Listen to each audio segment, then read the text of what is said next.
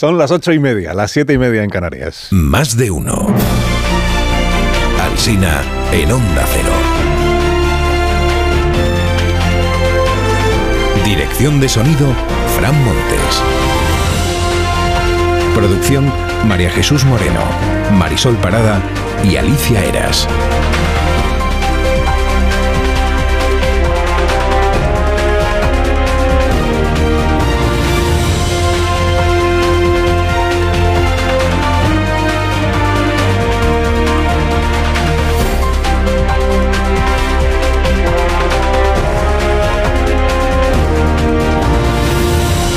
Desde las 6 de la mañana acompañándoles. Seguiremos hasta las 12 y 20 minutos en edición en cadena, luego en edición local hasta las 2 de la tarde, pues el rato que usted quiera. Pues aquí nos va a encontrar.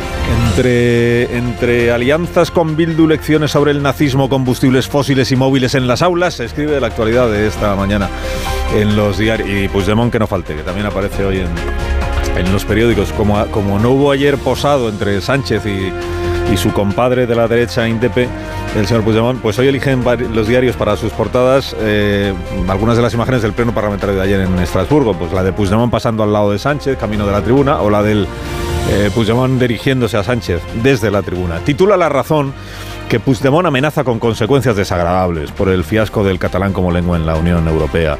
Eh, la vanguardia rebaja esto de la amenaza y lo llama aviso. Eh, avisa por incumplimiento de los pactos. El país también prefiere hablar de aviso y no de amenaza y escoge esta frase más amable del prófugo que dice, las oportunidades hay que aprovecharlas. Que se lo digan a él, que ha pasado de estar desahuciado a poner presidentes y tener al PSOE sentado en una mesa en Suiza. Las oportunidades hay que aprovecharlas. El Pleno del Parlamento Europeo está en casi todas las portadas, aunque no haya rastro alguno de los logros que el presidente expuso sobre la presidencia española de la Unión Europea. En realidad es la evocación que hizo del tercer Reich, como dijo él, lo que más se destaca esta mañana. Esta nueva condición que añade Pedro Sánchez a su biografía de hondo conocedor de la historia europea y más en concreto de la historia de Alemania. Títulos al respecto. Sánchez traslada su muro contra la derecha a la Eurocámara y agita el fantasma del nazismo. Este es de ABC. Sánchez reprocha al PP europeo las alianzas con Vox en un agrio debate, dice el diario El País. Sánchez esgrime el nazismo en Europa para afear los pactos eh, del PP y Vox, elige el diario La Vanguardia. El periódico de España pues, prefiere un título sintético que dice Sánchez justifica la amnistía en la Unión Europea. Ya digo que los logros de la presidencia española no aparecen ningún, o sea, no se comen un, un rosco esta mañana en los periódicos. El mundo entrevista a Manfred Weber, nuevo líder de la oposición en España, y declara a Manfred Weber. No le consiento a Sánchez ni una lección sobre la etapa más oscura de la historia de mi país. Lo que ha hecho le descalifica para cualquier cargo europeo en el futuro. No se ha enterado de que la gran lección de Alemania contra los nazis es que el sistema se trabaja desde el centro político. A Sánchez le encanta tener conflictos y no quiere resolverlos desde el centro. Según el diario El País, lo de Manfred Weber fue un acto de campaña evidente al que Sánchez respondió haciendo también campaña. Dice el país que hay una contradicción en la derecha alemana porque Ursula von der Leyen se opone a cualquier acuerdo con la ultraderecha y Manfred Weber es menos reacio. Eh, esto es curioso, les digo, porque el partido de Ursula von der Leyen, que es la CDU, ya no defiende el cordón sanitario a la ultraderecha en Alemania. Y el partido de Manfred Weber, que es la CSU, sí defiende y mantiene el cordón sanitario a la ultraderecha en Alemania. Bueno, lo que dijo ayer Weber es que la gran diferencia entre España y Alemania es que ahí el partido socialdemócrata puede pactar, bueno, tan puede pactar que el actual canciller, el actual primer ministro que es socialdemócrata, el señor Scholz, fue ministro en el gobierno de coalición de Angela Merkel y ni le han salido ronchas a él ni le salieron ronchas a ella, ¿no? Gobierno de gran coalición. Escribe Ignacio Camacho una vez, la Moncloa quiere sanchizar Europa, soltar los viejos demonios de la hostilidad ideológica en las instituciones que surgieron de los escombros bélicos, trincheras y murallas, ruido y furia, fragor de banderías.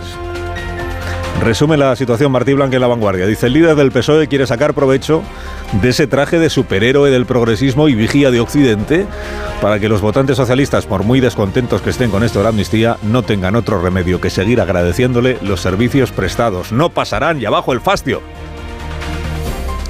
Sobre la alianza del socialismo navarro con el encomiable progresismo de Bildu, que ayer celebró el ministro de Trenes y Twitter, Óscar Puente, le dan máxima relevancia a este asunto el ABC y el diario El Mundo y ninguna relevancia a la vanguardia, por ejemplo. ABC da por hecho que es el pago por la investidura. El Mundo da por hecho que luego vendrá Euskadi. El título es Otegui anticipa que el PSOE les entregará el País Vasco.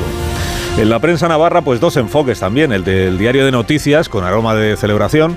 Dice, así se gestó el acuerdo histórico. Los socialistas, dice la información del diario de noticias, siempre tuvieron claro que la prioridad era investir a Sánchez, pero que una vez amarrada la Moncloa, era difícil negar a Bildu lo que le corresponde por reciprocidad política. En el diario de Navarra escribe Marco Sánchez que socialistas de Aberchales culpan a la alcaldesa de una parálisis que le han propiciado ellos mismos. Dice, caretas fuera. Nadie podía imaginar a Puigdemont con su amnistía en el zurrón y Otegui con las manos en los bolsillos. Y escribe también en Diario Navarra Nacho Calvo que la izquierda Berchale ha convertido al PSOE en su principal conseguidor y que ahora va a por el País Vasco, poco a poco, igual que cala el chirimiri, hacia la meta final. Zarzalejos, dice en el confidencial que Bildu es un partido legal, en efecto, pero que ni es democrático ni es progresista. El PSOE sigue fulminando sus propios límites y Sánchez desafiando indecorosamente sus compromisos insistentemente repetidos. Editorializa el español. Sánchez se reafirma en su tóxica política de bloques. La profecía de la madre de Pagaza a Pachi López, harás cosas que me helarán la sangre, empieza a cumplirse. La razón también trae editorial dice, era obvio que el PSOE vendería Pamplona. Aizpiolé en el diario El País califica la operación del Partido Socialista de Navarra de arriesgada. Dice que desborda la línea roja que el PSOE había establecido históricamente, porque la izquierda Berchale no ha hecho autocrítica por su complicidad con ETA, pero lo atribuye a Izpelea a la polarización política que sufre España, de la cual dice este es un resultado indeseado. El enfoque del diario.es, favorable al pacto, sostiene que el PSOE refuerza a Bildu como socio frente a las campañas de la derecha. O sea que la tesis de Ferraz, que recoge en su crónica el diario, es que la culpa es de UPN por estar en sintonía con el PP y con Vox. Y luego ya parece muy pequeñito en algunos diarios esto que han contado unos científicos de Cambridge, y que igual es el asunto más interesante de la mañana para muchas personas, que es que ya se sabe a qué se debe que las embarazadas tengan náuseas y vómitos durante el embarazo. Es una hormona generada por el feto la que tiene la culpa. No es que lo haga a propósito del, el feto. Es, una, hormona necesaria para crecer, para el crecimiento, pero que en el cerebro de la gestante tiene estos efectos adversos, que en algunos casos son tremendos. Pues la doctora que ha liderado esta investigación es porque ella misma tuvo dos embarazos terribles y su médico le decía que exageraba lo de las náuseas y los vómitos. Y existe un síndrome que puede llegar a poner en peligro la vida de, de la madre y del feto cuando esto es extremo. Bueno, conclusión. Que los hijos mareáis a las madres antes incluso de nacer.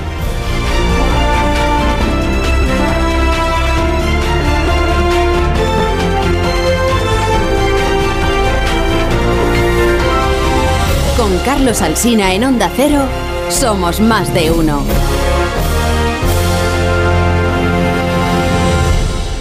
Y además las patatas. Las patatas que amamos en este programa porque amamos el sabor, la naturalidad, las variedades seleccionadas que nos ofrece Patatas Hijolusa, el reto de comer bien cada día. A ver esa foto, decir patata. ¡Hijolusa! En el supermercado, dale la vuelta al envase y encuentra nuestra marca para garantizarte una gran calidad en tu mesa. Patatas Hijolusa. Amamos las patatas. Empresa colaboradora del Plan 2030 de apoyo al deporte de base.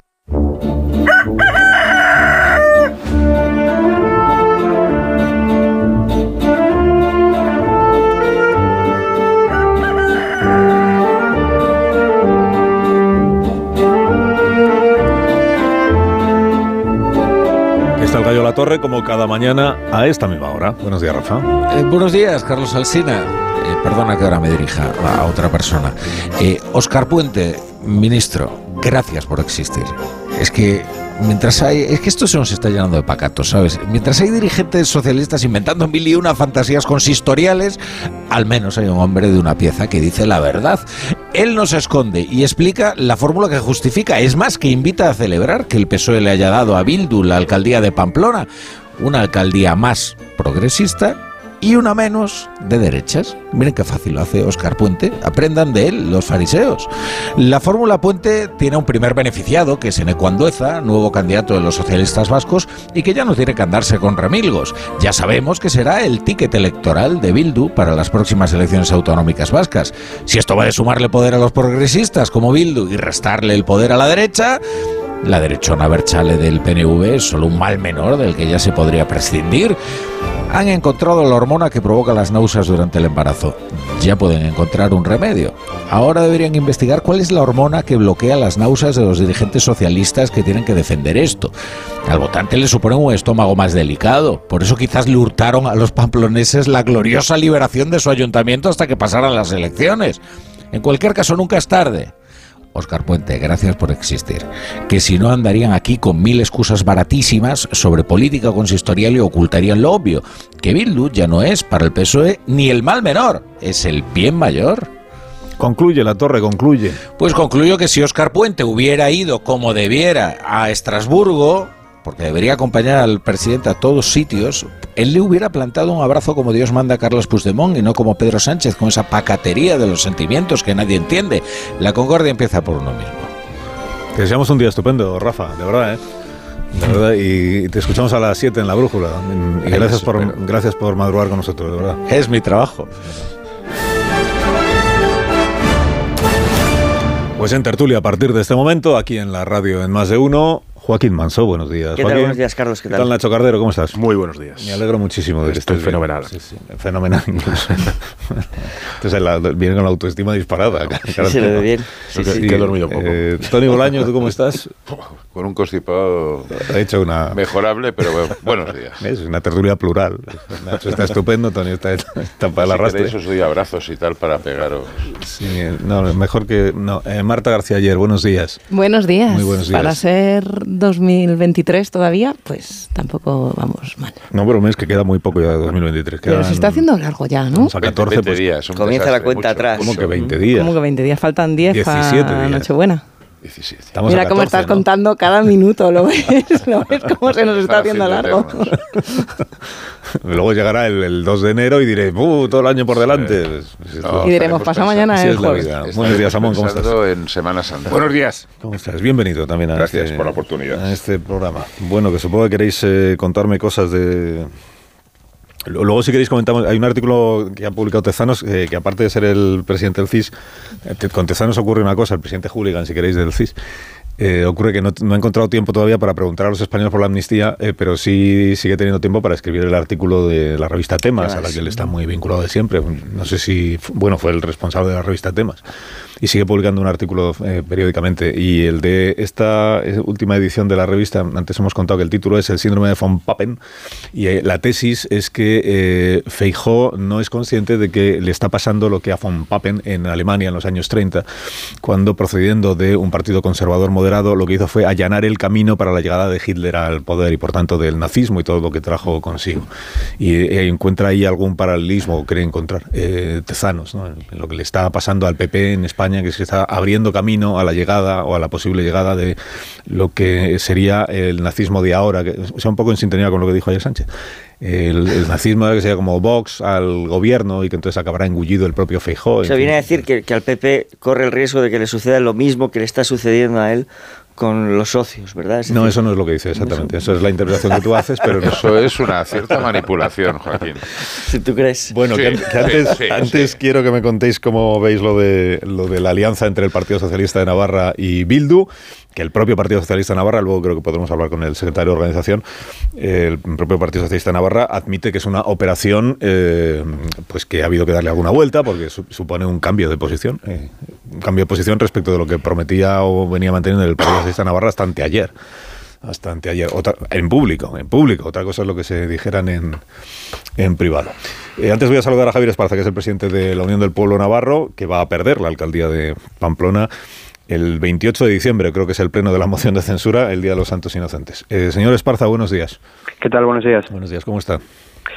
Bueno, pues eh, en un momento tremendamente complejo para, para Navarra, para Pamplona, y yo también creo para España, porque esto es un antes y un después. Hasta ahora el PSOE se había beneficiado de, del apoyo de Euskal Herria Bildu, de los amigos de los terroristas, y desde luego, bueno, pues esto mm, ya no es así. Es decir, el Partido Socialista pone en la alcaldía de Pamplona, de la capital eh, de Navarra, eh, a Euskal Herria Bildu, a una formación política, en fin, que, que está dirigida, y yo lo quiero decir alto y claro, por un terrorista confeso que se llama Arnaldo Tegui.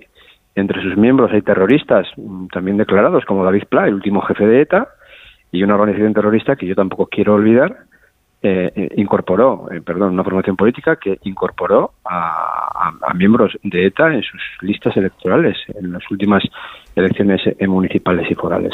Por tanto, bueno, yo creo que hay un antes y un después y es una nueva línea que ha cruzado el Partido Socialista Obrero Español. Y hay una hay un, hay un antes y un después, perdón, hay un antes y un después también en la relación de ustedes con el Partido Socialista Obrero Español y en ese caso el después en qué consiste. esto he leído que rompen ustedes relaciones. Eso, bueno, nosotros hemos tendido la mano, llevamos tendiendo la mano desde el inicio de esta legislatura al Partido Socialista aquí en Navarra, eh, al PSOE. Es evidente que nosotros en una investidura tenemos que votar y vamos a votar por convicción, además, en contra de que Pedro Sánchez sea presidente y, más con, con, en fin, con los socios y, que, lleva en el, en el entorno, sus socios de investidura, pero más allá de eso, bueno, pues nosotros aquí estamos haciendo pues una posición tremendamente responsable.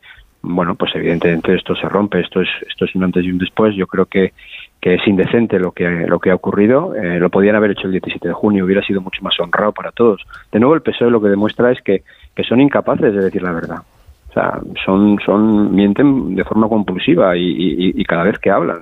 Esto de que mientes más que hablas, pues bueno, pues esto les encaja perfectamente. El 17 de junio no le dan la alcaldía a Joseba Sirón porque va a haber elecciones generales y, el problema que tienen, bueno, pues es, es que, que Pedro Sánchez igual no es presidente. Y esto, bueno, pues es una vergüenza porque es engañar al conjunto de la sociedad española que va a unas elecciones generales sin saber que le van a dar la alcaldía de Pamplona a, a los, a los testaferros de ETA eh, engaña a sus propios votantes y engaña obviamente a la sociedad navarra y pamplonesa. Eh, ¿Han convocado ustedes manifestaciones o van a convocar manifestaciones? ¿Con qué intención? Eh, ¿Movilizarse en la calle? ¿Qué objetivo tiene? Bueno, yo creo que lo que tiene es manifestar el malestar de una forma cívica, evidentemente, manifestar el malestar por un lado y manifestar el apoyo también por otro, en este caso, bueno, pues a, la alcaldesa Pamplona, a Cristina Ibarrola, a todo su equipo, y bueno, y, yo creo que decir alto y claro que esto no, esto, esto no va así. Yo creo que en política no se pueden cruzar todas las rayas, no se puede tener tan poca vergüenza, no se puede engañar todo el, todo el rato a todo el mundo, no se puede ser cómplice de, esta gente, de Escolarría Bildu. Yo ayer afirma, decía, terroristas de H. Bildu, es que están dirigidos por un, por un señor que, que, ha sido un terrorista confeso. Es que, no sé, eh, en, Alemania, ahora el Partido Socialista viene a decir que, bueno, pues que, que es que ETA ya no mata y efectivamente, bendito sea, pero es que Hitler tampoco vive, y ahora que usted eh, hablaban del, nazismo, pero en Alemania un partido nazi eh, estaría legalizado y estaría prohibido, y a ningún, a ningún socialista alemán se le ocurriría dar la capital de ninguna región alemana a una formación política, eh, pues eso, vinculada con el, con el nazismo y que sigue jaleando y sintiéndose orgullosa de lo que hizo. Esto solo pasa aquí y creo que bueno el PSOE bueno yo creo que hay miles de votantes socialistas y militantes socialistas que hoy se tienen que sentir tremendamente avergonzados con la dirección de su partido tanto con Pedro Sánchez como con María Chivite. Los dos han sido investidos gracias al apoyo de H Bildu y Pamplona es uno de los pagos el primero pero va a haber más yo no tengo ninguna duda. Vamos a ver los presos fuera de la, de la cárcel en, el, en el País Vasco no tengo no tengo ningún, mucho antes de lo que pensamos porque al final bueno pues aquí ni siquiera han tenido el, valor y la valentía de poner blanco sobre negro en un papel el acuerdo que han firmado, porque yo creo que, en fin, es tan indecente que pues, pues es que no se puede trasladar a la opinión pública. Nos lo vamos a ir comiendo poco a poco eh, a base de, hechos consumados. Eh, ¿En algún momento la Dirección Nacional del PSOE le dio a usted garantías de que esto no iba a suceder? En algún momento me refiero a los eh, últimos meses? A nosotros la dirección del PSOE nos dijo que Pamplona no estaba encima de la mesa. ¿Cuándo se lo dijo? Bueno, pues eh, allá por el mes de octubre. Ya por el mes de octubre. ¿Se, arrepiente usted de haber eh, dado instrucciones a sus dos diputados en el Congreso para que apoyaran la convalidación de la reforma laboral? No, yo creo que son dos cosas distintas. Es decir, nosotros la reforma laboral la tenemos muy clara los empresarios de este país, los autónomos de este país, los trabajadores de este país, las organizaciones sindicales más representativas nos piden y nos dicen que es lo menos malo para España y nosotros pues obviamente actuamos en consecuencia. Somos un partido de gobierno y tremendamente responsable. Había un acuerdo, creemos en la concertación social y, lo defendemos y desde luego a mí no me duelen prendas. Lo hubiéramos, eh, lo hicimos y lo, yo desde luego lo volveríamos a, lo volveríamos a hacer. Eh, más allá de eso, bueno, hasta el propio Partido Popular, después, por recordar, el señor Feijóo dijo que, en fin, que si llegaba a ser presidente del gobierno de España, pues no iba a tocar ese acuerdo entre empresarios y trabajadores. Por tanto, me parece que no era ningún disparate y creo que fue una decisión acertada. No, yo se lo pregunto porque cuando se produjo aquella circunstancia y se supo que UPN apoyaría la convalidación de la reforma laboral, eh, también en las crónicas aparecía este elemento de que estaba en manos del Partido Socialista de Navarra poder descabalgar a quien entonces era el alcalde de UPN de Pamplona, que era Pero no, pero no, está- no- no estaba vinculado con esto, de verdad. ¿eh? Quiero decir, esto lo hicimos por convicción, fue una decisión que se tomó dentro del, del seno de la Ejecutiva de forma de forma unánime y bueno, luego lo que pasa es que pues, ocurrió lo que ocurrió, que dos personas se convirtieron en transfugas y nos engañaron a todos, porque ya no solo es que votaran en contra de lo que se les estaba diciendo desde la dirección del partido, sino que además, bueno, dijeron que iban a cumplir para finalmente no, no, cumplir. No tenía nada que ver, no se hizo con esa voluntad, se hizo porque pensamos que, que era bueno para España, de verdad, y, y, nosotros pues actuamos así, vamos de cara y, las decisiones las meditamos y las defendemos con total claridad. Hoy leyendo algunas crónicas que publican diarios que son muy favorables al acuerdo entre el Partido Socialista de Navarra y Bildu, como el diario.es o el diario de noticias en, en Navarra, eh, veo que una de las tesis que está manejando Ferraz y el propio Partido Socialista Navarro es que quien tiene la culpa de que al final se produzca este cambio en la alcaldía de Pamplona es, el, es UPN.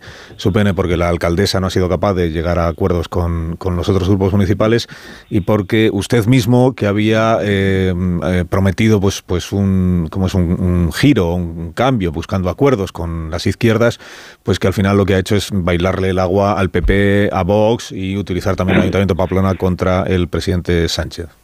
Bueno, sí, también dicen que H. Bildu ahora se ha convertido en un partido superdemocrático y que está con las víctimas del terrorismo. Es indecente todo, es todo absolutamente mentira. Nosotros, evidentemente, nosotros, no, nosotros no nos duelen prendas y si no vemos una investidura del señor Sánchez, se lo decimos y se lo decimos con contundencia y creemos que no se puede ser presidente de este país de la mano de H. Bildu.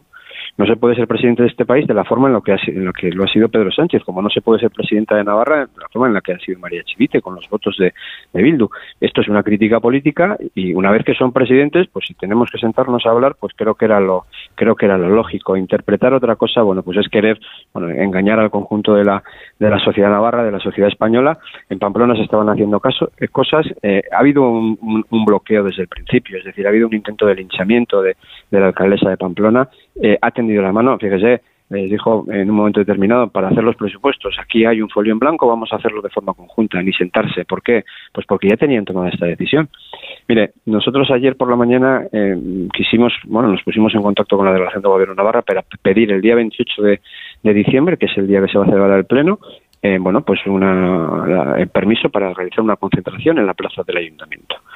El día, un mes antes, el 28 de noviembre, la había solicitado la izquierda Berchale. Lo tenían perfectamente estructurado, perfectamente armado y ya está. Y por eso EH Bildu estaba muy tranquilo. EH Bildu no, no ha exigido nada, no ha llegado a ningún acuerdo público con Pedro Sánchez. Es la única formación política que- que no ha hecho público qué acuerdos tiene, pero es evidente que tenían claro que Pamplona estaba en el en el PAC y bueno pues como habrá otras cosas que iremos descubriendo desgraciadamente poco a poco. Pero es es bueno pues es una mentira. Más no tiene ninguna credibilidad. Es decir yo creo esta gente ya bueno el que les crea pues pues eh, bueno pues pues se equivoca ter- terriblemente porque le van a volver a engañar. Llevan en, en- sus genes pues el mentir a todo el mundo y, y el traicionar yo creo que a, a su propia gente sus principios y sus valores.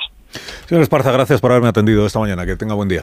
Ha sido un placer muchísimas gracias el, ustedes gracias presidente del- de la Unión del Pueblo Navarro, que creo recordar que fue el partido más votado en las últimas eh, elecciones autonómicas y lo que pasa es que la suma eh, con la abstención de Bildu le dio a Chivite para sacar adelante la investidura. Bueno, mis contertulios seguro que quieren eh, comentar alguna circunstancia. Os cuento que el señor Turull, este es el del otro del otro socio, que es Catalunya, que el señor Turull ha, ha dicho en, creo que es en Radio Televisión Española, que habrá una reunión como es debido entre Sánchez y Puigdemont, pero que todavía no tiene fecha, pero que habrá una reunión como es debido, ¿eh? entiendo que en Suiza. Yo no creo que haya duda de que eso efectivamente será así, ¿no? Bueno, eh, luego si queréis hablamos también de esto. Eh, Pamplona, para que no perdamos el hilo de la conversación. El- las- los argumentos, explicaciones que está dando aquí cada una de las, de las partes. Fíjate, fíjate. Carlos, eh, escuchándote antes a ti, y que hablabas de cambio de, de postura otra vez en el Partido Socialista, escuchando al señor Esparza de punto de inflexión, ¿no? Son tantos cambios de opiniones, tantos cambios de postura, tantos puntos y tantas inflexiones, que yo creo que hay una capitulación, ¿no? Por, por parte de una parte de la sociedad donde ve que, que, vamos, que se van solapando las mentiras, eh, los engaños, y que ya muchas veces no sabe qué hacer, ¿no? Esto es, eh, ayer cuando escuchaba la, la- al escuchar la primera noticia me recordé las las, las famosas frases eh, de la madre de Maite Pagaza, ¿no? Eh, haréis y diréis cosas que nos helarán la sangre, ¿no? Que eso dijo Apache López. Pues estas cosas es que realmente nos, nos hiela la, la- sangre, ¿no? Es escándalo eh, tras escándalo, cambio de postura o mentira tras mentira. Y sobre, sobre todo no ya son las mentiras, sino que hay una parte de, de la sociedad y una parte de la clase política que blanquea este tipo de decisiones, ¿no? Y, y lo peor de todo ya no, es, ya no es el presente, sino que cuando abres esta caja de, de Pandora, estás legitimando para que en el futuro otros partidos o otros gobiernos hagan eh, exactamente lo mismo, ¿no? Eh, respecto al. Yo no sé si esto es eh, de dónde viene y cuándo se fraguó este, esta moción de censura. Lo que sí está claro es que si ese es, este es el pago que, que- el gobierno, que el Partido Socialista da a Bildu por su apoyo a la investidura, no sabíamos el de sabíamos el de Junts, sabíamos el de RC, pero no sabíamos el Bildu, pues mal está. Y si es también se pactó cuando Chivite eh, llegó a la presidencia de la Comunidad Foral de Navarra, pues también está bien, pero vamos, que en- tanto en un caso como en el otro, sea por la investidura de Sánchez, sea por la investidura de Chivite, nos han mentido, porque en todo momento dijeron que no iban a, pactar con la fuerza Berchale. Por lo tanto, es que nos han mentido. Uno. Eh, y esto que parece que es normal que nos mientan y que, la- que- porque el fin justifica los medios y Maquiavelo ha vuelto, pues pare- me parece fenomenal, pero hay determinados eh, opinión pública que para mí me parece indecente y sobre todo inmoral. Y después que estamos hablando de Bildu, que no estamos de cualquier hablando de cualquier eh, formación, una formación que que no ha condenado todavía eh, el terrorismo, eh, que lo rechaza pero lo ha condenado y que tiene en- en- además que, que- que ha matado a muchos dirigentes socialistas. Es decir, eh, entonces, cuando ayer se eh, escuchas al señor Oscar Puente hablar de una formación legítima, eh, democrática sobre todo progresista, o cuando escuchas a Santos Cerdán o ti- tiras de meroteca para escuchar a, a Pedro Sánchez, pues lógicamente eh, se te caen los pelos del sombrajo. Y ya por último, pues aquí al- algunos, algunos, algunos, algunos deberían ir poniendo a las barbas a remojar en Euskadi, porque, porque si es verdad que que como dice nuestros amigos del PNV, y aquí hemos tirado uno, pues eh, siempre Sánchez le gusta jugar a, doble, a dos barajas y una es la del PNV, como no hay palabra ni hay principios, pues lo que digo hoy, mañana puede ser distinto, ¿no? Sí, ese- las palabras en Nico Andueza aquí ayer quedaron puestas a, remojar, ¿verdad? Bueno, hay dos cuestiones morales y políticas eh, que tienen que ver con lo que sucedió ayer y que condicionan toda la vida pública española. La primera fue la que expresó el, el ministro de Transportes, que es ministro portavoz de facto del gobierno, cuando le coloca ya la etiqueta de Partido Progresista y sí, democrático, a Bildu y por lo tanto preferible a la derecha, que, a la que no se le coloca la etiqueta de, de democrática. Esto quiere decir que hay un partido progresista democrático que es la continuación natural del mismo proyecto político que ha provocado la muerte de 800, de 800 personas. Entonces hay que excavar a conciencia la trinchera o, si preferís, de levantar a pleno pulmón el, el muro. Y la segunda, que es la que subrayaba más Nacho, que es la utilización de la mentira. La mentira ya no es, la traición a la palabra dada ya no es un estilo, sino que parece algo consustancial a la manera de conducirse del Partido Socialista. Aquí no solo ha habido una mentira, ha habido una utilización de las instituciones con el objetivo de escenificar una teatralización que diese cobertura a esa mentira, porque han permitido que fuese, eh, que fuese investida alcaldesa Cristina Ibarrola a sabiendas de que unos meses después la iban, la iban a descabalgar. Claro, esto se produce eh, al día siguiente de que Sánchez cree la expectativa de que va a convocar a Feijóo para proponerle una serie de acuerdos de Estado. Y claro, ¿con qué cara se sienta Feijóo a negociar acuerdos de Estado con una persona que no tiene palabra y que muestra toda la disposición a colocar una soga al cuello al día siguiente si es necesario? Y en vísperas de que se ponga en marcha la precampaña de las elecciones vascas y por lo tanto convirtiendo en papel mojado los compromisos que adquirió aquí su propio candidato, debilitándolo, fortaleciendo en cambio a Bildu y lanzándole esa advertencia de poner las barbas a remojar al PNV. Hacemos una pausa, me dejáis ya ahora que, Sí, voy a voy a meter la ¿Cómo cabeza, voy a meter la cabeza. Y ha perdido la Voy a vez. meter la cabeza, voy a ¿Cómo meter no? una No, pausa. no, no he perdido la a la No, vuelta, a la vuelta, míralo. a la vuelta le toca a Tony y también a Marta y también a, a Mon, Rubén. Ya veremos, ¿O no? No, no, a mí se- hombre, a mí aprovecha, seguro que me aprovecha, toca. aprovecha, aprovecha. Más de uno en Onda Cero. Carlos Alsina. Más de uno en Onda Cero. Tertulia esta mañana aquí en Onda Cero en más de uno con Tony Bolaño, que va a tener que esperar un minuto, eh, con Joaquín Unos Manso, más. Nacho Cardero, Marta García ayer y Rubén Amón, porque tengo al teléfono al secretario de Organización del Partido Socialista de Navarra y entenderéis que tiene prioridad porque es uno de los protagonistas de la actualidad del día. A los comentaristas venís después que- para analizar eh, lo que está sucediendo. Eh, Ramón Alzorri, secretario de Organización del PSN, buenos días. Muy buenos días. Buenos días. Eh, ustedes dijeron en campaña electoral, bueno, lo vienen diciendo todo el año, lo venían diciendo que en ningún caso el Partido Socialista haría alcalde al señor Asirón. Eh, ¿Mentían ustedes o han cambiado de opinión? No, ni mentíamos ni hemos cambiado de opinión. Nosotros dijimos que no íbamos a hacer alcalde ni a Joseba Sirón ni a Cristina Ibarrola. Eh, los ciudadanos, no- quería, evidentemente nosotros nos presentamos a las elecciones para ganar, para liderar el Ayuntamiento de Pamplona, pero los ciudadanos nos colocaron en otro lugar, en la oposición, y por lo tanto tomamos una determinación de abstenernos y en ese caso gobernó la lista más votada. En estos momentos ha habido un acuerdo con EH Bildu, un acuerdo político con compromisos éticos basados en principios y valores democráticos y constitucionales, aparte de lo- la trayectoria que ha tenido la alcaldesa actual, y por lo tanto hemos tomado esta determinación. O sea, que el compromiso de no hacer alcalde a Asirón eh, se limitaba a la, a la votación de después de las elecciones, a la primera.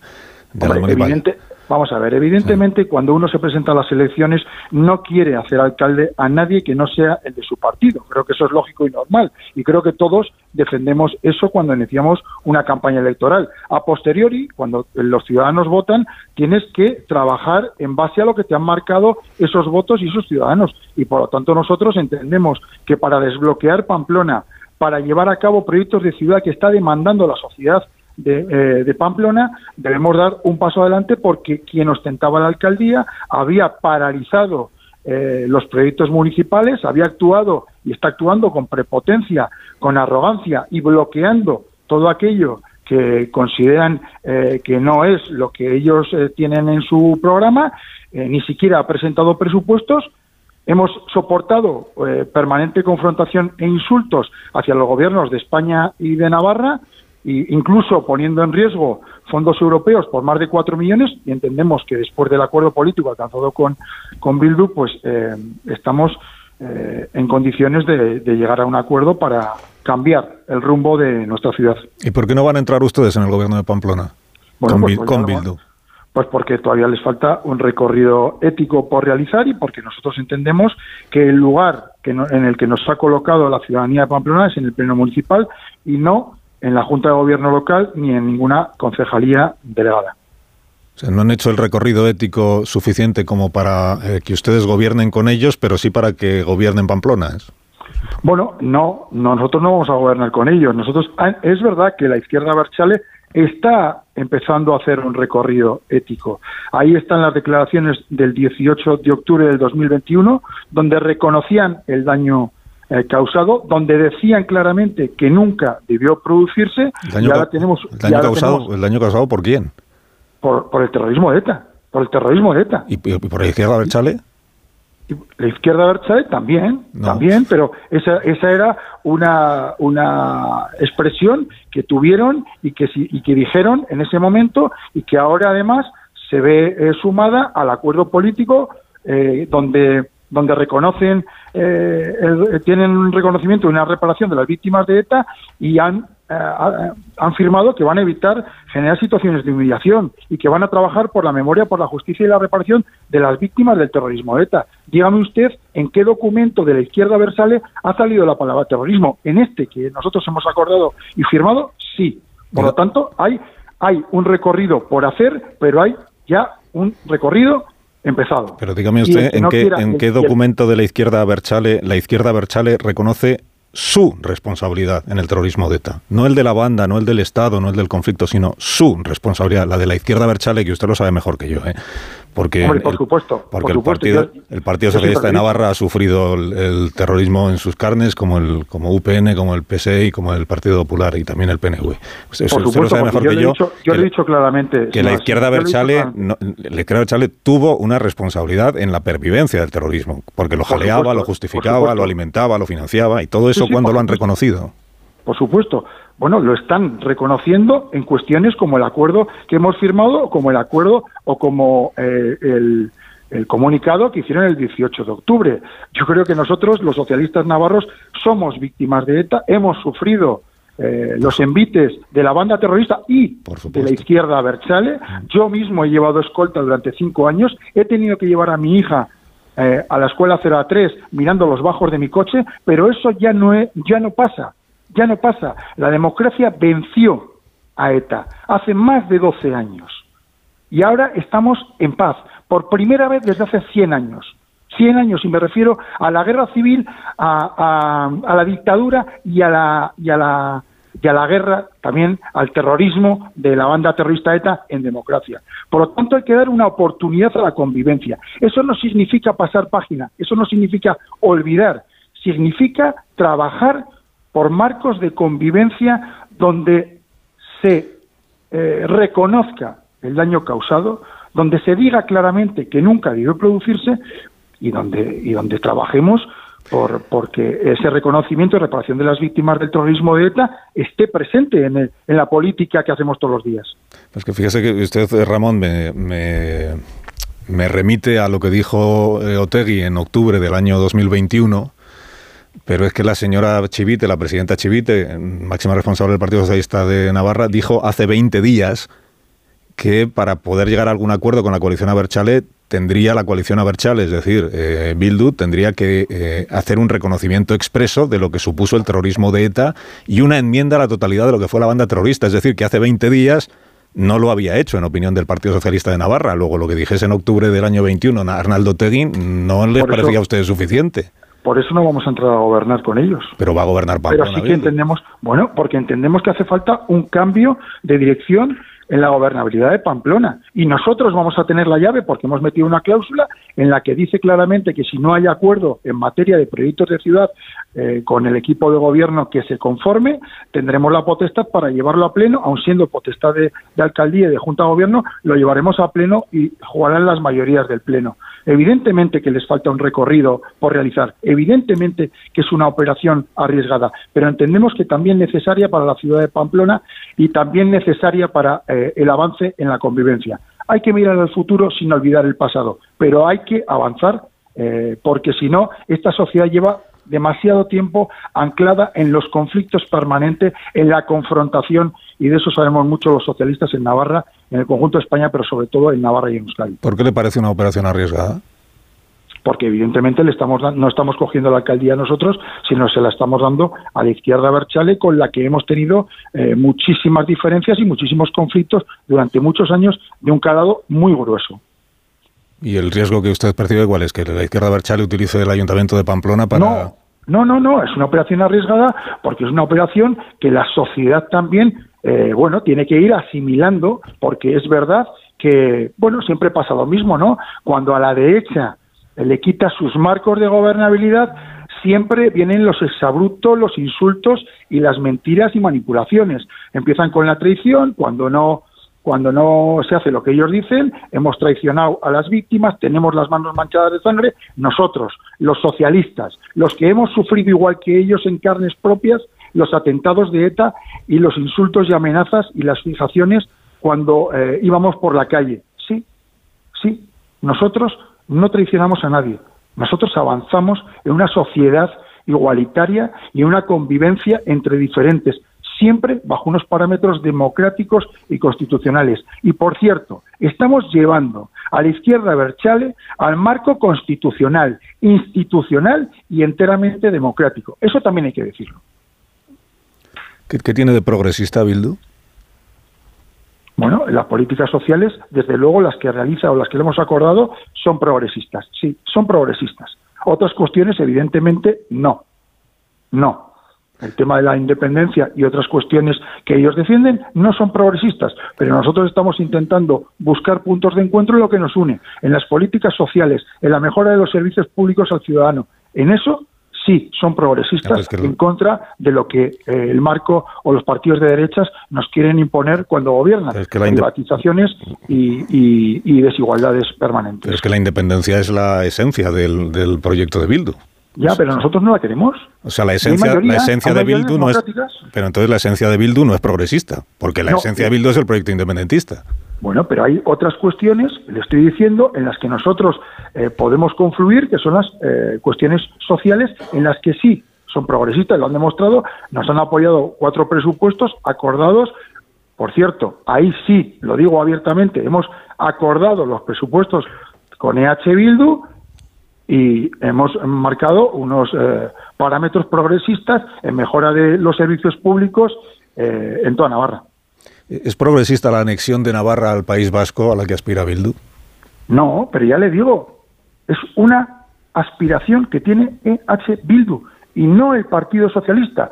Nosotros defendemos una Navarra en, dentro de España y, mirando a Europa. Nosotros queremos una Navarra con su, con, su régimen foral dentro de la Constitución española. Nosotros queremos la bandera de Navarra y la bandera española. Y eso es lo que quiere el Partido Socialista de Navarra y lo que quiere el Partido Socialista Obrero Español. Y ahí es donde vamos a defender. Y por eso también hemos incluido dentro del acuerdo eh, un marco institucional claro y un respeto a la ley de símbolos de nuestra tierra, a la ley de símbolos de Navarra y también un plan de convivencia y también que los sanfermines se despoliticen o que el euskera, entrando en los parámetros que quiere el Partido Socialista, se fomente desde la voluntariedad y la realidad sociolingüística y no desde la imposición. Una cosa es lo que quiere la izquierda Berchale y otra cosa es la que quiere el Partido Socialista. Entonces, nosotros acordamos en base a cuestiones que, en las que podemos avanzar de manera social y, evidentemente, e-, ética. Ustedes siguen estando en contra del, referéndum que quiere Bildu para que en Navarra se vote si se forma parte o no del País Vasco. ¿Están en contra de ese referéndum? Radicalmente en contra. ¿Con la misma radicalidad con la que estaban en contra de que Bildu gobernara Pamplona? Con la misma radicalidad que tenemos los socialistas navarros a la hora de creer en una comunidad propia dentro de España y mirando a Europa. Nuestra Navarra, la Navarra de todos los navarros y todas las navarras, que también somos españoles, sin ninguna duda.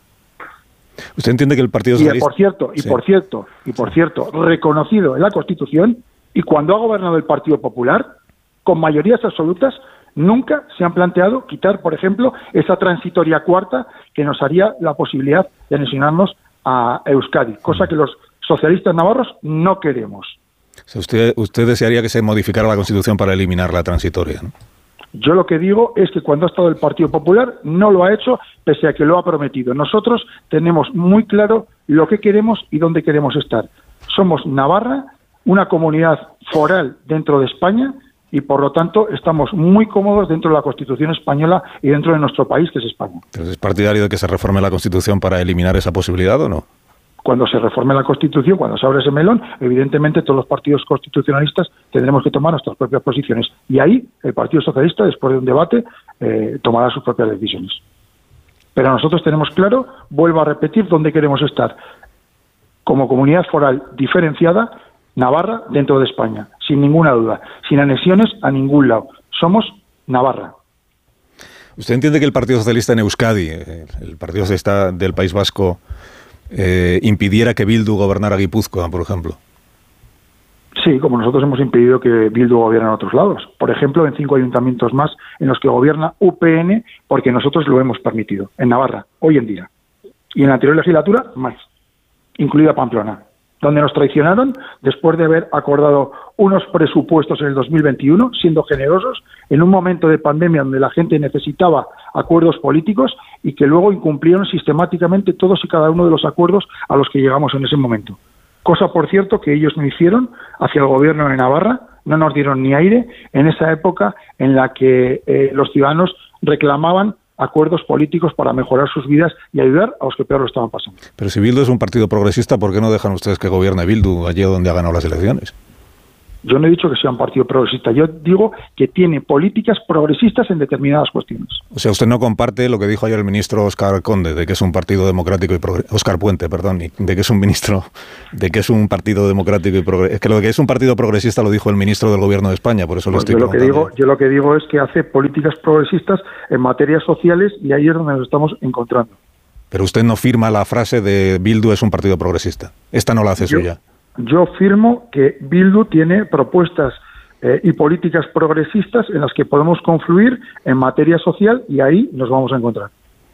O sea que entonces usted eh, comparte la, el criterio del Partido Socialista en Euskadi de que Bildu no gobierne ni Guipúzcoa, ni Vitoria, ni Durango para que lo gobierne o el PSOE o la derecha. Yo creo que hay diferencias entre Euskadi y Navarra, cada uno tiene sus especificidades y cada uno respeta el marco de su comunidad y nosotros como nunca, eh, como no puede ser de otra manera, como ellos hacen con nosotros, respetamos el suyo. Eh, Ramón, gracias por haberme acompañado esta mañana. Ramón Alzorriz, el secretario de organización del Partido Socialista de Navarra. Ha sido un gusto, como siempre, conversar con usted, Ramón. Muchísimas gracias a vosotros, encantado. Gracias. El Partido Socialista de, Navarra, eh, explicando pues esto que el, que el propio eh, Alzorriz admite que es una operación pues que no es una operación cualquiera, por las implicaciones que tiene, por las repercusiones que tiene, también por, por la parte de, incomprensión que habrá entre el propio electorado, una parte del electorado, entiendo, del Partido Socialista de Navarra. Sí, la incomprensión ha quedado este bastante clara. Este cambio de a este cambio de criterio. Bueno, a ver, eh, faltaba por opinar sobre este asunto, sobre este, luego plantearé otros. Eh, Tony Bolaño y si lo desean Marta García ayer y, y, Rubén. Pensado, sí, ahora sí. A ver, Tony. Llevaba 40 minutos en silencio y ya me estaba opinando encima, que lo sepáis. No pierdas tiempo. Yo, el apocalipsis ese que, que, que, mis compañeros han predicho, hombre, del 15 al 19 el señor Asirón ya fue alcalde de Pamplona y el apocalipsis no llegó. O sea que vamos, vamos eh, Estoy hablando yo. Ahora habla Tony. Sí, sí, sí, pero es que nadie ha hablado de, apocalipsis aquí. No, no, no, sí, habéis hablado de apocalipsis. No, pero no, es la, no, la, gestión del ayuntamiento. Y luego, claro, claro, pero fijaros, ya que se piden tantas cosas a H. Bildu de que dé pasos, de que dé pasos, de que dé pasos, hombre, eh, muchos pueden ser sospechosos. ¿El señor Asirón lo es? Joseba Asirón firmó un manifiesto contra ETA por el asesinato de Tomás Caballero en el año 1998 y en aquel momento, desde la izquierda adversale firmar un manifiesto de esas características no era fácil ni era sencillo. él dio ese paso. Con lo cual, a mí ese Alzheimer que demostraba el señor Esparza de que nada más veía terroristas de ETA y etarras en, en el ayuntamiento de Pamplona me parece bastante increíble. Como increíble me parece que el señor Esparza hable en nombre de los militantes socialistas cuando era incapaz de controlar a sus militantes, bueno, a sus diputados. O sea que, en fin, o sea, eh, cosas veredes, eh, amigo Sancho. Y luego, Vamos a ver. Amigo Sánchez. No, no, amigo Sancho, amigo Sancho en este momento. Luego, a ver, Bildu está dando pasos. Yo creo que falta el más importante. Sí, tiene que condenar ETA, tiene que condenar los atentados de ETA, tiene que pedir perdón a, la, a las víctimas, pero realmente, ¿alguien me va a decir que no está dando pasos adelante Bildu? O sea, eh, es que la misma dirección de Bildu de hoy es la que consigue que el, movimiento terrorista haga aguas hace unos años. Es verdad que seguramente estos estaban también, eran parte y parte, como lo fueron el señor Jerry Adams y McGuinness en el, en el IRA, eran la parte necesaria para poder hacer esa, esa transición.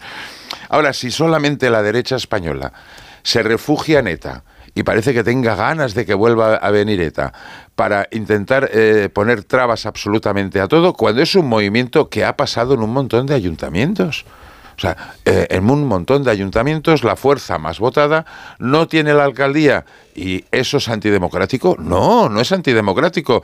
Puede fastidiar, puede cabrear, como le cabrea al Partido Socialista en más de 50, de 50 ayuntamientos, pero es la realidad. Y luego, ETA no existe. La izquierda adversale sí. ¿Y la izquierda adversale va a renunciar a sus planteamientos? No. Pero con esos planteamientos, o sea, eh, con esa misma regla de tres, no sé qué hace el PP pactando con Vox, porque sería inconmensurable pactar con alguien que quiere cargarse a la Constitución, ¿o no? Pero Vox es verdad que no estuvo 30 años apoyando a ninguna banda terrorista. Bueno, no, están exaltando la dictadura, o sea que no sé... ¿Te parece, eh, parece equiparable? Me parece muy grave exaltar a la, a la, dictadura donde hubo miles y miles y miles de muertos, miles de fusilados, si yo no estoy miles diciendo de fusilados delante de los paredones que Vox añore la dictadura, Tony. Lo pues que estoy lo que estoy diciéndote es que eh, no me parece equiparable eh, eh, que un partido político añore la dictadura y lo diga o no lo manifieste ah. o lo demuestre y vaya en contra de la Constitución. Con que, con que tengamos a la izquierda Berchalet todavía pendiente de asumir, insisto en lo que le decía Alzor. Su, res- no la de ETA, su responsabilidad. Joseba. Asirón, Joseba Asirón ha dado ese paso desde el año Claro, sus dirigentes principales 1998. eran miembros de la ha dado ese Arnaldo paso. Habrá que reconocer que también eso avanza. Bueno, pues y, no hay noticia, y, también te digo una cosa, si Pero, cosa, no existiera habría que inventarlo, porque si no, ETA no hubiera dado ese paso. Perdón. Pues sí, sí, sí. ¿Y eso cómo lo sabes? No, no, pues- A lo mejor lo habría dado antes. No, claro.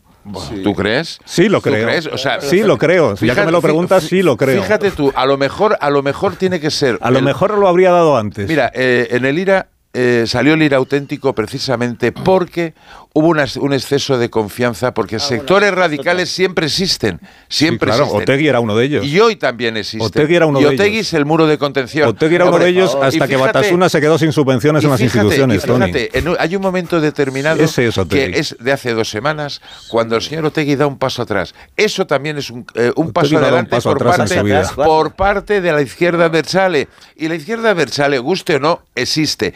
Y fíjate tú, hasta ¿qué puede ganar las elecciones. Pero a ti te parece hasta normal. puede ganar las ¿A ti te elecciones la parece izquierda a ti te parece normal? Y a mí qué me importa que ganen las elecciones ¿Los vascos son españoles o Pues- les queremos pues que dar la independencia? Bueno, Ellos pues- quieren irse para que no haya redistribución de la renta. Ese es el progresismo de, de Bueno, Bildu. perdona. eh, eh, Pero te- si a ti te digo una parece cosa, normal. eh, eh, con, el, con el fuero que tienen los vascos y con su estatuto, ya su solidaridad ya brilla por su ausencia. Cuando lo pide. Cataluña, eso es un drama nacional. Ah, perdón, estás llamando insolidarios a los vascos, Tony, pero ¿cómo se te ocurre? Sí, claro, porque Oye, Tony, yo, creo que la Constitución eh, eh, hace una excepción con Euskadi que otras comunidades no la pueden hacer. Pero bueno, estás impugnando la Constitución, Tony, pareces de Vox. En- entiende No, una cosa. perdona, perdona, perdona. O sea, yo no soy un fascista como los de Vox, ni, ni estoy intentando cambiar las calles No, por estás por- diciendo por que si no existiera Otegi habría que Esto- inventarlo. Es lo, lo que estoy diciendo es que si no hubiera estás- existido Otegui y una cierta parte A de lo la- mejor ETA habría gente- menos, exactamente. Hombre, eso es lo que te estoy diciendo yo a anda. ti. Pero, Ostras, eso, eso sí que es política Tony, ficción, no, ¿no? no, no, No, no, política lo vuelvas a repetir. política no, ficción no, es lo. No vuelvo a repetir. No lo vuelvas a repetir, O sea, porque por favor. el- el- Política no a ficción es la lo izquierda tuyo. adversale. Porque yo lo que sé es que empieza a ver Otegi- la derrota que está teniendo Yo lo que sé, Tony, y judicialmente es la que banda terrorista, Otegi pero también ha vivido de ETA.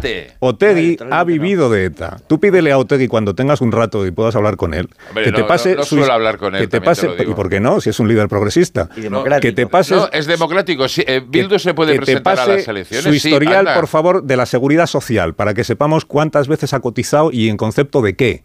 Porque Otegui, en lo que ha vivido y en lo que ha hecho carrera es en la banda terrorista ETA, primero como militante y luego como propagandista.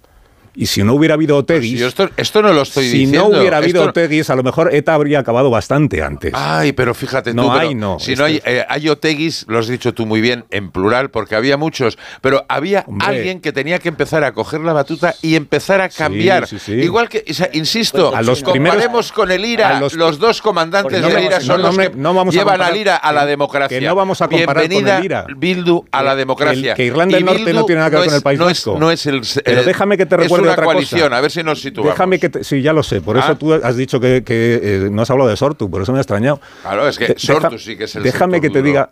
Y, De Otegui es el de secretario pues de eso. Sortu. Claro, es claro, Sortu. claro, es Pero espera general que- de Sortu. Secretario general de Hombre, claro que lo es. No, no, sí. Hombre, Sí, como no. Es el que manda, Elegido con un 70%. Ah, bueno, es el que manda. Ah, bueno, es otra cosa, pero no, es el Es el que ha de elegido a. Ochandiano, Tony, Sí. ese es Otegui, claro. Y déjame que te recuerde otra cosa, ya que estás haciendo historia de ETA. Es que hubo más personas, algunas muy relevantes, que luego acabaron aliadas con el Partido Socialista de Euskadi, que intentaron mucho antes que ETA dejara de matar, mucho antes.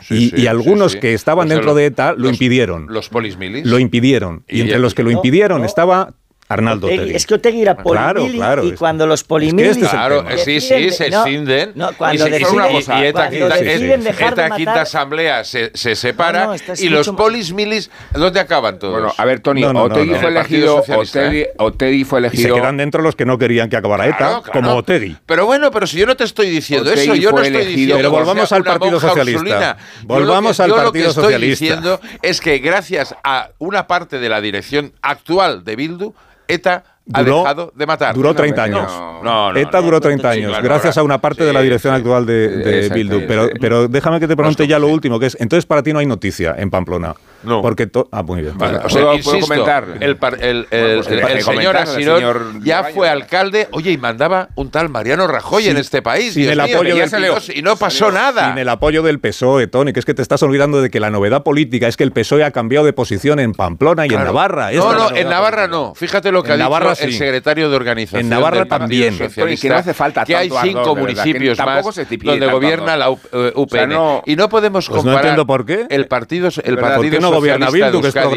Y la situación política de Euskadi con la situación de Navarra es totalmente diferente. Díselo a O sea, Bildu. Eh, bueno, Bildu y el Partido Nacionalista Vasco Dile se a van a Bildu que disputar Navarra la y el País Vasco son diferentes. Pero sí, Son- además- son diferentes. Díselo a La Bildu. situación política es diferente y seguro que los señores de Bildu me dan la razón. No. En la situación política en que Euskadi sí. es Pero diferente. si para Bildu, sí Navarra dan- y el País Vasco tienen que dan- ser lo mismo Pero con si las provincias Bueno, vascas. sí, claro A que, que sí. me claro. la razón. y Euskal Herria y, los- y las provincias francesas Pues son es el siete, proyecto, es el son proyecto. siete y tres están en Francia. A mí me- lo sé, lo he dicho antes. Pues entonces vamos a ver, pero o sea, es que intentar mezclar churras con merinas no lleva a ningún sitio. El Si ese es el escenario político vasco no tiene nada que ver A con el escenario político es, navarro. que es el proyecto de. Bildu, Tony. El proyecto de. Bildu. Jero Abay, que es el PNV en Navarra, es mm, no, es, no voy a decir irrelevante, pero es un partido minoritario. Gero en Abay. Euskadi, no. O sea, a ver si nos sitúa. Guero Abay, que es el Oh, PNV. A ver, iba a que decir es el que, PNV. que a mí que me, claro, si a mí me diera la Pues razón. es decir, por si es quieres- bastante más irrelevante el PNV en, en- en Navarra si que en quieres Euskadi. seguir dándome lecciones. de- No, no, yo no te estoy intentando dar lecciones, Pues yo lo estoy parece. intentando Que no hace decir falta lo que yo tanto pienso, pero veo que Bueno, no venga, gusta, ahora ¿no? Rubén Amón y volvamos al Tony, Partido de verdad, que no Socialista, hace- que es el que ha cambiado que no hace opinión. falta tanto ardor para seguir, que con cuatro tengo que- para seguir los volantazos que del. Partido Socialista. No hace falta tanto ardor para seguir esos volantazos. Y te remito al orgullo con que Pedro Sánchez hace cuatro semanas al orgullo con que Pedro Sánchez hace cuatro semanas se jactaba de haber facilitado que UPN pudiera gobernar en el, en el Ayuntamiento de Pamplona. Era Pedro Sánchez Pero si quien no- pero si presumía. no Bueno, has no hablado, ha hecho llevas nada. 35 Uno en uno. minutos hablando. Dime No, algo tampoco que exageres, es. uno en uno. Eh, eh, era No, 35 él, era minutos, él, no, no. era él, Pedro Sánchez, hace cuatro semanas en el Parlamento quien se jactaba en un el ejercicio de conciencia política de permitir que gobernara UPN en Pamplona. Eh, lo digo porque ayer sucedía exactamente lo contrario. Luego yo no voy a remitirme ni a lo que pienso ni a lo que piensas. Te voy a remitir a lo que pensaba el Partido Socialista, a lo que pensaba eh, el candidato del Partido Socialista de Euskadi respecto a dónde pueden conducir o no las alianzas con Bildu y lo que iba a hacer si al Partido, Partido Socialista, de, Euskadi, de Euskadi. bueno, ni que fuera un partido marciano, el que No, te estoy mencionando, No, pero son, ni es que el diferente partido- la realidad política. ¿cómo va a ser No, no, no, Mira, darle las vueltas que queráis, es diferente la la, realidad política. son Uno en uno, ellos- por favor. Son ellos, hace un mes, los que abjuraban de este acuerdo y de esta posibilidad. Y son ellos los que se avergonzaban tanto que cuando pactaron este acuerdo durante el- el- después de las elecciones del 28M, lo mantuvieron en la clandestinidad. Para hacerlo amanecer cuando ya no tuviera el desgaste político de las generales. Luego son los socialistas los que se avergüenzan de lo que están haciendo y son los socialistas los que nos han esco- escondido hasta dónde y cómo llegaron a acuerdos con Bildu que los votantes de uno y otro lado no han conocido hasta que se materializan. Y, y, bueno, es que a mí eso me parece estrictamente vergonzoso. Para ti el umbral de la dignidad política es la antidemocracia. Cuando No. dices, no, es democrático. Bueno, y como es, y como, como es democrático, tenemos que transigir con incoherencias insostenibles. O sea, bueno, perdona, o sea, por la Y misma regla más, de tres, y Marta. hay muchos y termino, ayuntamientos que y ganaron un pa- ganó un partido y lo gobierna la extrema derecha. Ahora, Marta. No, y, y no sé si eso es una lo más, cosa. lo más Oye, Tony, ya, coherente. vale. Ahora, y Marta. luego, Coherente el calificar como accesorio de. Bildu lo que es nuclear, que es su dimensión separatista, independentista, me parece ridículo. A mí convertir a, a Bildu en un partido de, de gran sensibilidad social en la política de vivienda. Me parece una broma respecto al objetivo que tiene, que es la demolición de la Constitución, la demolición del 78, la demolición de la monarquía parlamentaria, la demolición del equilibrio autonómico, Vale, la demolición entonces, ¿qué hay que hacer cuando, si Bildu No, gana las elecciones en. Euskadi? Y ahora Marta, a vuestro, criterio, a vuestro Marta. criterio. O sea, vamos a reconocer los resultados y vamos a decir eso no es una barbaridad y los vascos no tienen razón. O sea, a ver, Y si vamos a ver, es un partido que puede ganar las elecciones en Euskadi. Tendremos que centrar los esfuerzos en ganar a ese partido, no en decir que, fíjate tú, es que quieren la independencia. Coño, es un partido independentista. o Tony, sea, hemos ¿y descubierto la que sopa hacer, de y- ajo. ¿Y qué hay que hacer si gana Vox las elecciones en alguna comunidad autónoma? Y oírme de España. Ahora Marta, y luego la pausa publicidad. Sí, ya lo has dicho todo, Tony. Gracias por tu claridad. A ver, no. Pues si gana todo- Bildu en el País Vasco y según tú el Partido Socialista tiene que facilitar que gobierne el País Vasco, en lugar de acordar con otros partidos para que no gobierne Bildu, pues Claro, ya me es la que has en el País respondido. Vasco, en el País Vasco, Ah, no, que es diferente el País fijaros Vasco. es lo que ha pasado. Fijar, mira, ver, las elecciones del De 23 de, junio, del 23 de, de julio, perdón, gana el Partido Socialista. Por muy poquito, en, en votos gana, en diputados quedan, son, sacan los mismos, sigue el Partido Nacionalista Vasco y sigue eh, EH Bildu. A partir de ahí, en estas elecciones autonómicas veremos quién es el que gana y veremos cómo se conforman las mayorías. Es que el Partido Socialista, en estos momentos, el señor Eneco Aldueza, es el que podrá decidir qué es el, el partido que, que gobierna Tony, Euskadi. ¿no te parece- O incluso No, puede Eneco pasar un ya lo ha decidido. Eneco Andueza ha comprometido su palabra en este programa Sí, de que señor, él sí, nunca señor, el otro día, facilitará el gobierno a Bildu. Pregúntale a Eneco Andueza por Bueno, qué. a lo mejor es que Pregúntale el- a él por qué, mejor, ya a que mi mejor explicación no te un sirve. Borgen en Euskadi y el tercer Sí, partido, Borgen. el tercer partido es el que gobierna. Pero tú pregúntale cuando hables con Eneco Andueza por qué él en ninguna circunstancia, y espero que no cambie de opinión, facilitaría que Bildu gobernara Euskadi. Y él te explica esto que yo te intento explicar, pero cosa veo es que no Euskadi y otra cosa es Pamplona. Es una ciudad y no una comunidad. Bildu es la A misma ver, en las dos no, comunidades. No, no, no, no, No, y- no, y es que de hecho y el proyecto de Bildu es el mismo. Hombre, claro, y Esquerra Republicana también es vivienda independentista es Bildu. y Junts Por eso no es progresista. independentista. Por eso no son progresistas. Y, y no van a, y no van a dejar de ser independentistas jamás. Por Es eso no que son progresistas. La, la- la visión que tenéis desde aquí y yo ¿Desde aquí dónde, perdón? Lo ¿Quién repita es muchas veces. ¿Desde aquí es dónde? sí, sí, desde Madrid. Desde Madrid es aquello de decir, no, es que al Estamos independentismo lo hemos de laminar, tienen que renunciar a la independencia. De ¿Quién ha dicho eso, Tony? En otro mundo. ¿Quién ha dicho eso, Tony? Bueno, es lo que estáis Nadie diciendo eso- de alguna no, manera. no, en absoluto. sí. No, no, hay- la que, No, hay dejarlos apartados. Pero a mí no me atribuyas posiciones que no si- tengo. Pero si el PP ayer puso de excusa que guau, Bueno, ahora ha vuelto a a cruzar PP. una línea roja. PP. Bueno, se cruzó la línea roja cuando era Pablo Iglesias. Bueno, venga, ahora Marta García ayer. Era- eh, gracias, Tony, un momento, por favor. ahora Marta y luego la publicidad, que si ahora vamos a hablar del me- PP, pues ¿para qué? Me parece absurdo negar las contradicciones del Partido Socialista para, para negar que había remilgos. ya absurdo. Tony, eso ya es el- Tony, por el- favor, el ahora habla Marta. eh, negar que hay contradicciones en tener remilgos, en pactar con Bildu y luego dejarlos de tener según sopla el viento es absurdo. Eh, yo creo que Bildu, no todo Bildu es heredero de ETA. Hacer ese símil de Bildu es ETA es muy reduccionista. Bildu también son políticas de vivienda. Y hay una parte de Bildu que viene directamente de la cúpula terrorista y hay otra parte que no.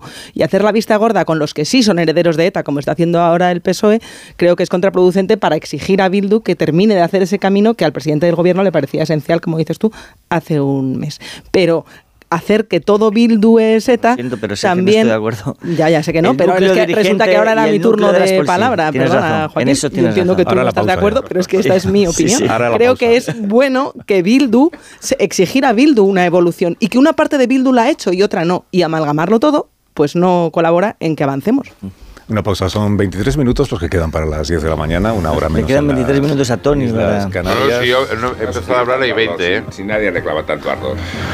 un minuto.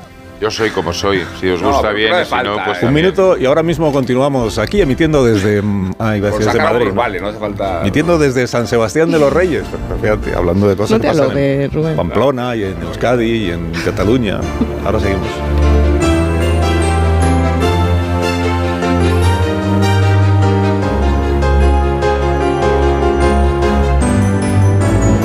De uno. Onda Cero.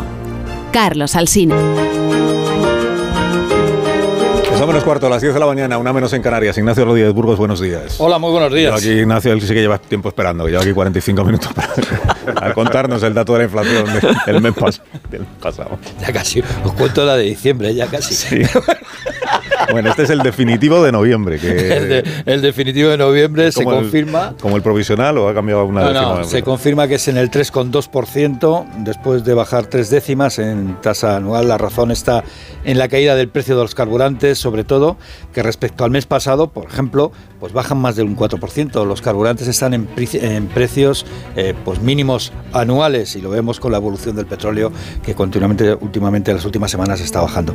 También se abaratan los paquetes turísticos y la otra clave son los alimentos que suben, siguen subiendo, pero menos que el año pasado.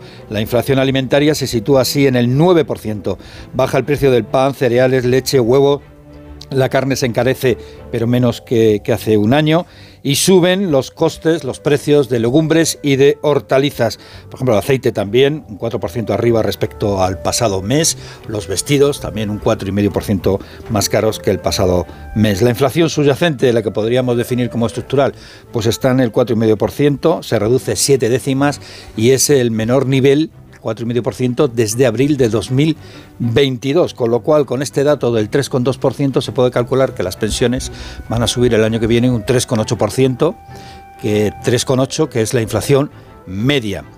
Hay que decir que las mínimas van a subir más, un 7, y las de viudedad eh, con cargas familiares hasta un 14, pero la mayoría de las pensiones subirán un 3,8%. Muchas gracias, Ignacio. Hasta ahora. Y te deseo que tengas un gran día. Gracias. Bueno, que no me habéis dicho nada del debate ayer en el Pleno del, Parlamento Europeo, que Nacho Gardero está pues, reflexionando, ¿verdad?, desde que empezó la tertulia. Un poco los argumentos. Yo, digo después de Otegui, Puigdemont y ya está. bueno, eh, después vamos con Almanzor y ya aquí... Recuerdo, recuerdo esto que ha contado el señor Turul en el programa de Jen Manierga, que va a haber una reunión en algún momento, no ha dicho ni fecha ni una estimación de, plazo, pero que va a haber una reunión entre el señor Puigdemont y el, el perdón, el presidente Puigdemont.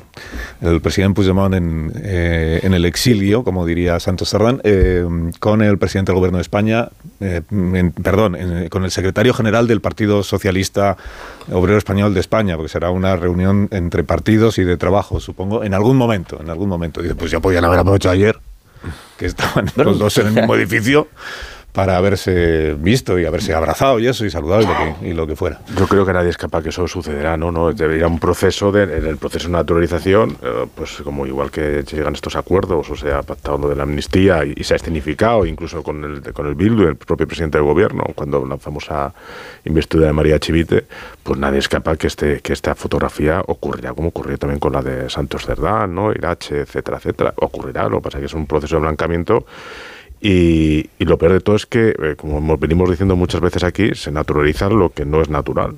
Y, sobre todo es aceptado por una gran parte de la sociedad, ¿no? que lo que más peligroso, una cosa es que lo hagan y otra cosa es que sea aceptado por la sociedad, sobre todo porque en, en, el gobierno y en el PSOE, más que lo que piensan siempre es que las emergencias informativas se van solapando unas a otras y de aquí a tres años pues nos olvidaremos de, cosas que, que, bueno, que rozan la infamia. ¿no? Sí, bueno, yo creo que no hay ninguna duda de que esa reunión se producirá y yo creo que será más pronto, más, más pronto que tarde. Ayer el, presidente en su intervención en el, en el Parlamento de Estrasburgo, que, en la que comparecía como presidente de turno del, Consejo, tuvo que dedicar buena parte de, sus palabras a dejar claro que en España el Estado de Derecho sigue indemne. El primer hecho de que haya que dar explicaciones a ese respecto ya implica que la duda existe y eso no parece precisamente una, una victoria. Además de eso, la verdad es que hasta en los últimos meses había algún síntoma de que el presidente había decidido trasladar la misma inclinación polarizadora con la que se conduce en la política interior a la acción exterior. Y ayer yo creo que tuvimos la plena confirmación de que eso, de que eso va a ser así, porque es decir, el, toda la, vamos, todo el, segundo discurso que hizo eh, se dedicó a construir un muro que separase en dos mitades el Parlamento Europeo. Eh, lo que ocurre, como le subrayaba Manfred Weber, es que a una parte del muro, en una parte del muro quedaban aislados los representantes de la mitad del Consejo y la mitad de la Comisión Europea, protagonistas en muy buena parte de, las transferencias de fondos eh, de fondos europeos. Si, te das cuenta, Joaquín, ayer ocurrió en Estrasburgo lo mismo que ha ocurrido en esta, en esta tertulia. Eh, me hicimos decir, oye, le dijo Manfred Weber, que usted hace tres meses decía que no iba a haber amnistía y ahora la hay, y hace unos años decía que era inconstitucional y dice que es constitucional. Y el otro dijo, es que hemos evitado que llegue vos al poder. Y dice, pues ya está. ¿Cuál fue el esfuerzo político y diplomático que hizo el gobierno español para que Puigdemont volviera en calidad de detenido? cuántas presiones se hicieron a las instituciones comunitarias. Y una de las protagonistas fue Irache García. Sí, entonces ahora resulta que todo ese aparato político-mediático que hizo el gobierno socialista mm. cuando Sánchez prometió que traería él a Puigdemont con esposas, todo ese esfuerzo se transforma en lo contrario y nos encontramos a que es Puigdemont quien delante de los europarlamentarios le recuerda a Sánchez el precio del chantaje y le dice cumpla con sus compromisos. Eh, yo creo que es una escena de un bochorno que solo podía sobrepasarla la escena del segundo bochorno, y es interpretar que las instituciones europeas forman parte del muro y que el discurso de Manfred Weber obedece a la lógica desquiciada del Parlamento Nacional en lugar de al criterio de escrúpulo y escrutinio con que las instituciones vean por la pureza del Estado de Derecho y la separación de poderes. Sí, Puigdemont Y no ha cambiado lo que decía. Y es entonces donde Sánchez utiliza eh, eh, el, el recurso que nunca se puede utilizar, y menos en presencia de, de los alemanes, que es el tercer, el tercer Reich. Reich, como él dice. ¿no? Si dicen las yo memes, yo ¿cómo no creo que Reich? se pueda concebir un guion más No solo, no solo intervino en ese sentido Manfred Weber, aunque fuera el que se aplicó de manera más apasionada. También Seyoner, el, de- el, el líder de Renew, que está ahí en nombre de Manuel Macron. sí, es decir, tam- liberales, es decir, liberales. también en, en el mismo sentido, es verdad que no de manera tan apasionada y no de manera tan extensa. Con lo cual, que se está creando un estado de opinión pública muy concreto respecto de lo que sucede en España es cada vez una evidencia más clara. No, pero lo que hay es mucho desconcierto con el cambio de opinión obvio eh, Mm. que hay. Claro, Puigdemont sigue diciendo lo mismo que ha dicho siempre. Lo que pasa es que era un señor que cuando hablaba nadie le prestaba atención. Había pasado pues a un cierto ostracismo en la Eurocámara. Hay mucho friki en la Eurocámara. No es tan extraordinario oír cosas, eh, vamos, que, que, se- que van, que contradicen las constituciones de cada uno de los países. Lo extraordinario es la atención que tiene ahora, que había perdido absolutamente. Y lo de negarse a saludarlo, eh, pues parece más estar esperando a la gran puesta en escena de la reunión que están preparando que a Hacerlo ningún bien, otro escrúpulo. Claro, claro, están esperando en la alfombra esto, ¿no? roja. 30 segundos, Tony. No, eh, yo creo que ayer empezó la campaña de las europeas. El Mm. señor Weber hizo suyo el discurso del, del Partido Popular Español y se lanzó al ataque y el presidente Sánchez hizo suyo, eh, bueno, o se declaró baluarte, digamos, de la izquierda, que no está pasando su mejor momento en estos momentos en, Europa. O sea, en estos momentos el único país, digamos, con gobierno de izquierdas es España y, el, y Dinamarca, si no, si no recuerdo mal. El resto están en una situación de gobiernos de derecha o centro derecha o, o aliados variopintos. Con lo cual, bueno, ayer fue el disparo de, de salida. A partir de ahí, eh, el señor Weber yo creo que eh, lanzó toda su caballería y bueno, a mí me gustaría que me explicara cuál es su posición ante Alianza eh, eh, eh, por Alemania o ah, Cordón su sanitario. pos- Su, posición con la, con la extrema derecha europea, porque además tenemos una extrema derecha europea que también está pro- eh, provocando movimientos. Meloni por un lado y por otro lado Salvini y, y Le Pen. O sea, veremos cómo acaba la feria. Que su posición, lo- eso sí se lo puedo responder yo, la posición de la CSU respecto de Alianza para Alemania es, eh, Es que además la dijo ayer, sanitario. la dijo ayer Weber varias Si veces. necesita, es- a ver, a ver cómo, a ver qué es lo que sucede, puede ser divertido. Y por eso él dice que en España eh, el problema es que el PSOE y el PP no son capaces de ponerse de acuerdo porque Ya. Sánchez no quiere. Que, ese- que esa es la manera de frenar a la ultraderecha. Marisol Parado, buenos días. Buenos días, Carlos No es. Callahan para estas personas que se tienen que ir. Porque tengan el estilo que tengan, Callahan dispone siempre del modelo perfecto para vosotros que se adapta a vuestros pies y a vuestras necesidades. Los Callahan están fabricados con la exclusiva tecnología Adaptation que se adapta al pie combinada con las mejores pieles naturales, forros transpirables y plantillas extraíbles. A la venta en las mejores zapaterías y en callahan.es. Tecnología, diseño y confort a buen precio. Que tengáis un día estupendo, os deseo Igualmente, a todos, de verdad, igualmente. de todo corazón. Adiós Nacho, gracias, adiós Joaquín, adiós. adiós Tony, adiós Marta Adiós. y adiós Samón. En cinco minutos contamos las noticias.